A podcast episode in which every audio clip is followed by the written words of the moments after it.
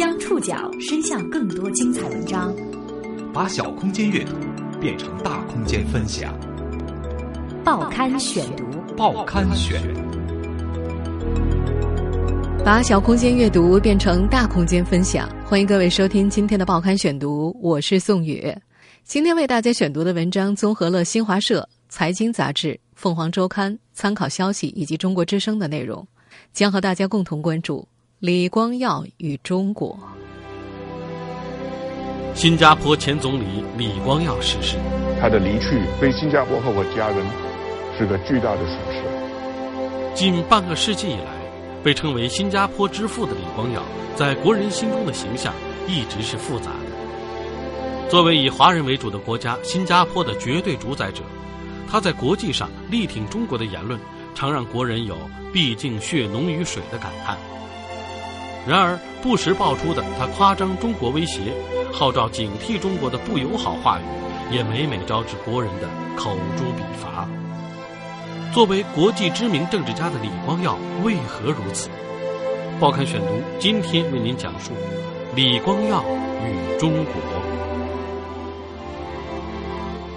根据新加坡总理公署二十三号公告，新加坡前总理李光耀。因病于当天凌晨三点十八分去世，享年九十一岁。在这悲痛的时刻，我们要把李先生的贡献铭记在心。悼念他最好的方式，就是继续发扬他的爱国精神，团结一致，让新加坡继续繁荣稳定。李光耀，新加坡国父，开国元首。他从三十六岁起，一共做了三十一年新加坡总理，近十四年国务资政和近七年内阁高级资政。自从今年二月因肺病入院，李光耀的病情一直牵动着新加坡乃至全球的注意力。甚至在三月十八号，一名十六岁的少年虚构的李光耀去世的消息，一度引发全球媒体的集体乌龙。作为世界政坛举足轻重的人物，或许也是独一无二的政治家、思想家。没有哪个观察家能够忽视李光耀的存在。尼克松把他称作最有能力的领导人之一，拿他与丘吉尔相提并论。撒切尔夫人形容他为二十世纪最有才干的治国实践者，克林顿则称他是过去五十年来世界上最智慧、最博学、最有效率的领导人之一。如此丰富的赞美。不仅仅是因为他把新加坡从人均 GDP 仅仅两百美元的小国培养成富裕程度超过美国的经济实体，还在于他为世界创造了一种独一无二的政治模式，并且在群雄环伺的世界格局内维持着一个城市国家的尊严和周全。他学成于英国，但是拒绝英美式议会民主。他比西方任何领导人都更早预见到中国的强大，但同时又警觉中国不断提高的国际地位。他愿意接受一切有利于新加坡的务实合作，但拒绝任何不利的政治条件。新加坡有今天的成就，当然不是李光耀一人的功劳。但是如果没有李光耀，新加坡大概不会是今天的样子。他是特殊时代在特殊地域产生的特殊人物，历史很难复刻。李光耀一直被西方视为中国通。同时又被中国视为西方通，在很长的时间里，他就中国的任何问题发表的看法都会引起关注和争议。对于这个华人血统的新加坡建国总理来说，中国确实是一个极为特殊的存在。报刊选读继续播出：李光耀与中国。对于一个出生在华裔家庭的人而言。李光耀身上有着许多与中国息息相关的抹不去的烙印。他祖籍中国广东，是地道的汉族客家人。一百多年前，他的曾祖父曾从广东大埔县移民到新加坡。他的祖父李云龙是当时新加坡的知名商人，经营船务公司，还进行塑胶贸易。父亲李进坤则是壳牌石油公司的员工。一九二三年九月十六号，李光耀出生了。是家中长子，成长在一个讲英语和马来语的华裔家庭。李光耀不满六岁便被外婆送进了私塾学中文，可是因为听不懂私塾先生的福建口音，更拿不惯毛笔写字，入学几周便转入了新式学堂接受英式教育。长大之后的李光耀从英国留学归国，走上仕途。他从上世纪五十年代开始学习中文，以赢得华人团体的支持。他曾说，那会儿每天利用午餐时间边吃边学，还研究各个地区的语调、俚语、成语以及格言。四年之后，李光耀便能够用一口流利的汉语发表即兴演说了。李光耀一生都为新加坡有儒家文化背景感到高兴。面对高歌猛进的高科技，他曾告诫说：“科技对未来进步具有决定性作用，但不能利用技术打破家庭。家庭应该培养孩子们强烈的社会责任感和辨别是非的能力。我们很幸运，因为我们的文化背景很好，我们崇尚节约、勤奋、孝顺和忠于家庭。最重要的是，我们尊重学问和学习。”晚年的时候，李光耀也表示，他自己成长于三代同堂的家庭。这就不知不觉地使他推崇儒家思想。儒家认为，如果人人都争做君子，那么社会就能实现良性运转。虽然尊崇儒家文化，但是李光耀一直对中国保持着警惕。最具代表性的行动，当属上世纪六十年代的第一语言之争。上世纪六十年代，李光耀最终决定建立英语在新加坡的主导地位。他大力推行去中国化和英文教育，在新加坡强制撤并华文学校和报馆。一九八零年，新加坡以中文教育著称的南洋大学被政府宣布停办。在这之后，海峡华人，也就是英语为母语的华人的思想，开始在新加坡占了上风。一九八零年以前，新加坡百分之八十以上的家庭平时的家庭语言就是中文，而现在百分之七十以上的家庭使用英文。一九八零年以后，新加坡的学校就不再有传统意义上的华文教育，中文只是被当做一门外语来学习。在二零一三年八月发表的《李光耀观天下》一书当中，李光耀提到了新加坡建国两大支柱，其一是开放的社会，再者就是统一语言和国际接轨。由于民族众多，造成新加坡语言庞杂，华语、马来语、爪哇语、印地语等等。而在社会中上层、精英学校以及政府则使用的是英语。在新加坡建国之初，李光耀所面临的正是百分之七十五的人是华人，却不能以华文作为共同语和工作文字的困难。虽然曾经有人提议以华语作为国语，但是李光耀坚持以英语作为通用语。他认为这能够使新加坡顺利与世界接轨。在那本书里，李光耀写道：“新加坡位于东南亚。”一千年以后，我们仍是东南亚的一部分。我们一定要承认，我们跟中国是两个不同的国家，命运不同，连生活方式也不同。我们的政策就要确保在东南亚跟邻国和睦相处，并在自己的家园当家作主。任何政策都必须以这个原则为准则。李光耀也反对把华人方言，比如粤语、闽南语等列入学校教程，以免因为华人说不同方言而把社会撕裂。他承认，在新加坡建国之初，华人的语言是个敏感的问题。他写道：“不只是对华人，印度人、马来人或者欧亚裔人其实一样。只要身在新加坡，我们的前途就取决于新加坡的繁荣，而非中国、印度、马来西亚或者印度尼西亚的繁荣。”语言政策刚刚开始推行的时候，在英语为主导的新加坡，华校几乎难以生存。同时也引起了华裔人口的担忧。为了平衡华人的情绪，李光耀把包括李显龙在内的三个孩子都送去汉语学校学习，但在家中却和子女们说英语。李光耀说：“在那个时代，我非常明白独尊华文会给新加坡带来难以估计的损害，但我同样也知道，让华社失望对我的政治地位非常不利，这也给了反对党趁机搅局的把柄。”可我不得不采取对整体新加坡人都有利的策略，我只以政绩，而不是诉诸种族情绪，来赢得人民对我的支持和信任。在李光耀执政新加坡的几十年中，除了缔造经济奇迹，他还在外交方面为新加坡赢得了极高的国际影响力。他的制胜之道是遵循实用主义的原则，没有永远的敌人，也没有永远的朋友。只有永远的国家利益，也正是这条原则，让他成了许多人口中的两面派。报刊选读继续播出：李光耀与中国。没有永远的敌人，也没有永远的朋友，只有永远的国家利益。李光耀是这一现实主义理念绝对的贯彻者。作为中国人民和领导人的老朋友，他对待中国的态度是既交好又提防。自从李光耀一九五九年当选为新加坡总理以来，特别是一九六五年新加坡独立之后，李光耀就一直关注中国的状况和发展。那时，作为与共产主义冷战的资本主义链条中一环的新加坡，与中国的关系是冷淡的。新加坡是东盟中和中国建交最晚的国家。李光耀曾说，新加坡只有在印尼和中国建交之后，才同中国建交。即便那样，李光耀也十分重视中国在亚洲和太平洋地区的地位和作用，认为在以美苏为首的两种势力的对峙当中，中国的力量举足轻重。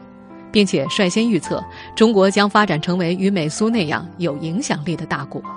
一九七四年，他就曾指出，在今后二十年里，中国也许更可能成为热力和影响力四射的太阳，而不是月亮。不过，上世纪七十年代，李光耀与中国的接触是小心而谨慎的。在看到报章频频报道周恩来长时间住院的消息之后，李光耀定下了访华日期，想要在首访时探望周恩来。可惜，在他来到之前，周恩来便逝世了。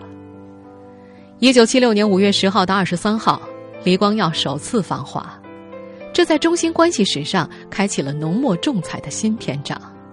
在他的回忆录里，李光耀记述了对北京的第一印象：北京的建筑都很破败，空旷的街道一到晚上也灯光昏暗，街上都是穿着单调的蓝色或灰色中山装的人们。他们骑着自行车，默默的在街上穿行。这次访问的重头戏是会见毛泽东。五月十二号，中新双方第二轮会谈原定下午举行。在会谈前，中方官员突然通知，毛泽东主席要接见新加坡贵宾。按照当年惯例，被毛泽东接见是一种殊荣。根据李光耀回忆录记录，在毛泽东的面前，所有人都非常拘谨，坐得端端正正。毛泽东当时大约讲了十五分钟，考虑到新加坡客人不容易听得懂毛泽东的湖南口音，由一名中年女性官员将他的话用普通话高声重复。李光耀曾说过，他认为想要看到中国的真实面貌，了解他们的内心，应当视察现场一至两周，并与老百姓见面。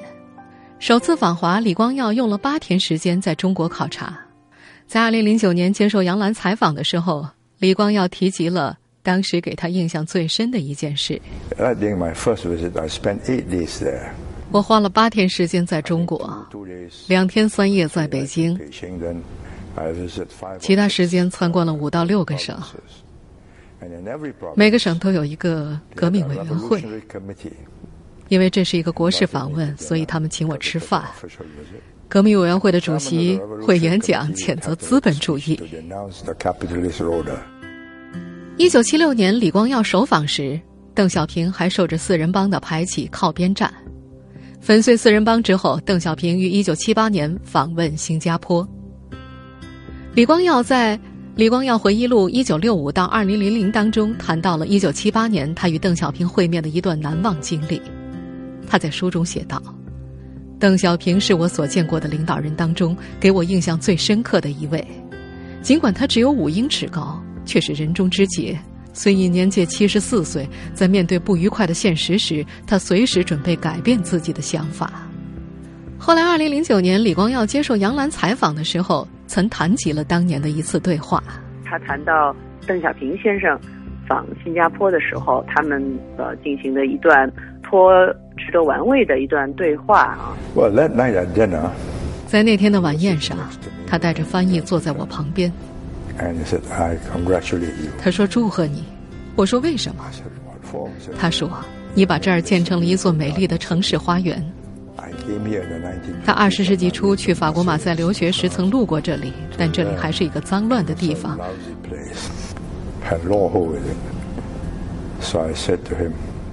我对他说：“这只是一个小国很小的成绩罢了。所有我们能做的，中国能做，并且能做得更好。因为你们有的是状元、文人、知识分子，我们只是广东、福建等地目不识丁的、没有田地的农民的后代。”广东人，我是从广东人啊，福建。他听完沉默不语，继续吃饭。他从来没有忘记这句话，这是一个挑战。一九九二年，他南下深圳，做了著名的南巡讲话。他确实没有忘记那句话，而且比我们做得更好。从一九八零年开始到上世纪九十年代末，李光耀几乎每年都会来中国，亲眼见证了中国改革开放的发展变化。李光耀一直视邓小平为政治偶像。他曾说：“中国的改革开放给他印象最深的特征，当属邓小平的果断、坚决和不遗余力。”邓小平。邓小平和我会面是在一九七八年，回去之后，他觉得新加坡的经验值得学习，所以他进行了改革开放，进而改变了中国，拯救了中国。当我上世纪八十年代再来中国的时候，我看到中国人民的活力又回来了。Liveliness of the people coming back 自从一九七六年首次访问中国，李光耀在三十七年间一共访华三十三次。从毛泽东、邓小平、江泽民、胡锦涛到习近平，李光耀是罕有的与五代中国领导人都有过会面的国际政治家。李光耀与他们的会谈和交流，不仅推动新中关系的发展，也对亚太乃至世界格局产生了重要的影响。长久以来，中国政府将李光耀称作中国人民和中国领导人的老朋友，而正是这位中国的老朋友。在积极发展新中关系的同时，还不断在国际场合大谈提防中国，希望美国继续制衡中国，告诫日本、印度警惕中国成为强国。这种两面周旋的做法，还体现在对台湾的关系上。报刊选读继续播出：李光耀与中国。台湾和新加坡同为亚洲经济四小龙，各方面联系非常紧密。多年来，李光耀访问台湾超过二十五次，在接受媒体采访的时候，他也不讳言自己和台湾地区领导人的良好关系。Very close links with Taiwan from the time of 蒋经国。我从蒋经国时期开始就和台湾有着非常密切的关系，但我支持一个中国，不是两个中国，也不是一中一台。I support one China, not two Chinas, but one China and one Taiwan. And I made that clear from the beginning. 这使得李光耀在两岸关系上有着特殊的地位。一九九二年，邓小平在深圳做了著名的南巡讲话，出国去看看，并且要向各国学习，特别是向新加坡学习。他们有良好的社会纪律和良好的社会秩序，我们应当向他们借鉴，并且比他们管得更好。同年，国家主席杨尚昆访问新加坡时，提及两岸先谈经济的构想。经杨尚昆同意之后，李光耀专程到了台湾，将杨主席的话带给了李登辉。李登辉最后同意两岸对话，由两会会长顾振甫和汪道涵谈经济，地点就定在新加坡。一九九三年四月二十七号，两岸高层人士在新加坡实现了四十多年来的首次握手。但与此同时，李光耀与民进党高层的接触也没有中断过，他还让儿子李显龙在就职新加坡总理前旋风访问台湾，引发争议。不过，李光耀一直认为，两岸统一会是最终结局。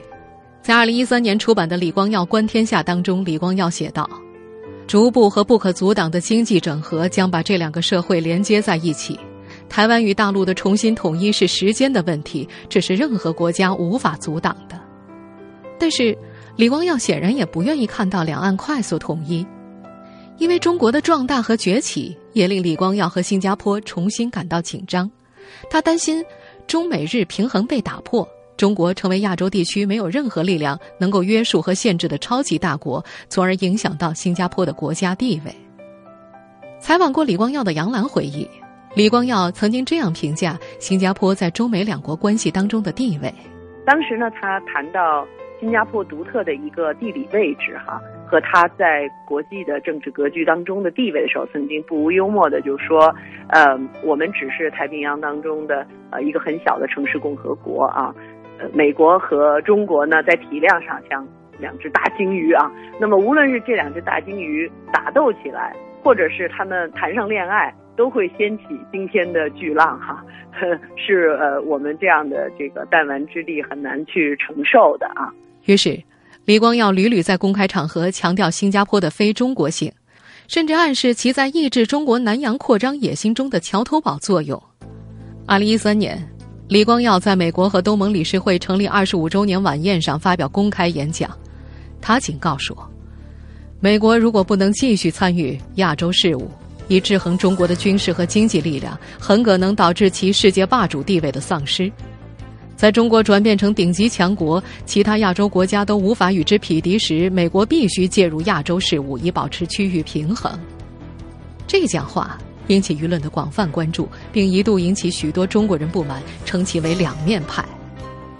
事实上，作为新加坡国父的李光耀，在与中国的交往当中，永远以新加坡的利益为核心。作为被马来西亚和印尼两个伊斯兰教大国包围，却又处于国际交通咽喉的华人孤岛，新加坡自立国之初就必须面对这强烈的生存压力。李光耀作为新加坡之父，在此压力之下，施行以保证国家安全为最核心目的的务实外交，成为无奈又必然的选择。在地区大国、国际大国的夹缝中左右逢源，保持国家自立，以极度现实主义的手段寻找小国生存的空间，是李光耀这几十年国际外交所作所为的核心。反复无常的表现背后是他的根本原则，一切为了新加坡。从血统上看，李光耀是纯正华人，但从教育上看，则是不折不扣的香蕉人。在长达五十多年的政治生涯中，强调或淡化华人色彩，是李光耀审时度势、交替使用的两大方略。报刊选读继续播出：李光耀与中国。虽然长着一张华裔面孔，但是归根结底，李光耀是个新加坡人。踏入政坛之前，李光耀和华人社区的互动并不密切。最早与华裔亲密接触，则是出于争取基层支持的需要。争取自治之初，为了取悦占人口多数的华人乡亲，他强化华人形象。但当自治实现，左翼在华人圈做大时，他便不惜通过与马来西亚合并的办法稀释华裔情节。当马来联邦倚仗人口优势强推歧视华裔政策时，他打出保护华人利益的旗号，促使新加坡独立。独立之后，为了切断华裔的认祖归宗的渊源，他再度淡化了族裔色彩，树立新加坡国民理念，甚至为此不惜关闭了南洋华人文化大本营——新加坡南洋大学。为了对抗强大的中华文化圈的影响和所谓的共产主义渗透，李光耀采取了西化的政策。通过经济、司法体系和行政模式的西方化、现代化，争取国际化红利，同时强化英语的地位，充分利用新加坡交通要冲、战略要地的便利，实现经济搭便车。他让新一代的华裔认定西化更有前途。他成功的让这个人造国家在短短一两代人的时间里，便神奇的实现了新的国家认同，并且在很大程度上剪断了新加坡华人的脐带。如今的新加坡华裔。已经普遍是黄皮白心，以说英语为荣，说汉语为耻。很多人即使在家里也常常用英语交流。新加坡国立大学博士张汉英曾经做过一个调查，发现有超过百分之二十的年轻新加坡华人表示，如果有来生，一定不做华人。其族裔认同度之差，比新加坡的马来裔、印度裔有过之而无不及。其实李光耀如此做，有其良苦用心。强调华人社区特质，新加坡才有自立的基础。但一旦自成一体，华裔和母体，也就是中国本土的血脉联系，就成为新加坡立国的最大隐患。因此，他在一方面在名义上强调华人的文化独特性，另一方面又在实质上掏空华人文化的内涵。值得一提的是，同时被掏空的还有印度裔、马来裔的文化，取而代之的则是舶来品英语。由于南洋十字路口的重要地位，新加坡一度凭借英语左右逢源，成为亚洲金融和航运中心之一。用英语而非另一种族裔语言替代汉语，既可以避免出现少数统治多数的族裔分歧，又可以防止其他近邻借机觊觎，可谓是一举两得。正是在这种思想的支配之下，新加坡将国家符号象征提升到了空前的高度。不少新加坡华裔在被内地人问及“你是哪里人”时，总会先回答：“我是新加坡公民”，然后再小声说出自己在大陆的原籍。如今，这一切的缔造者，传奇政治家李光耀，走完了他九十一岁的生命。他曾说过。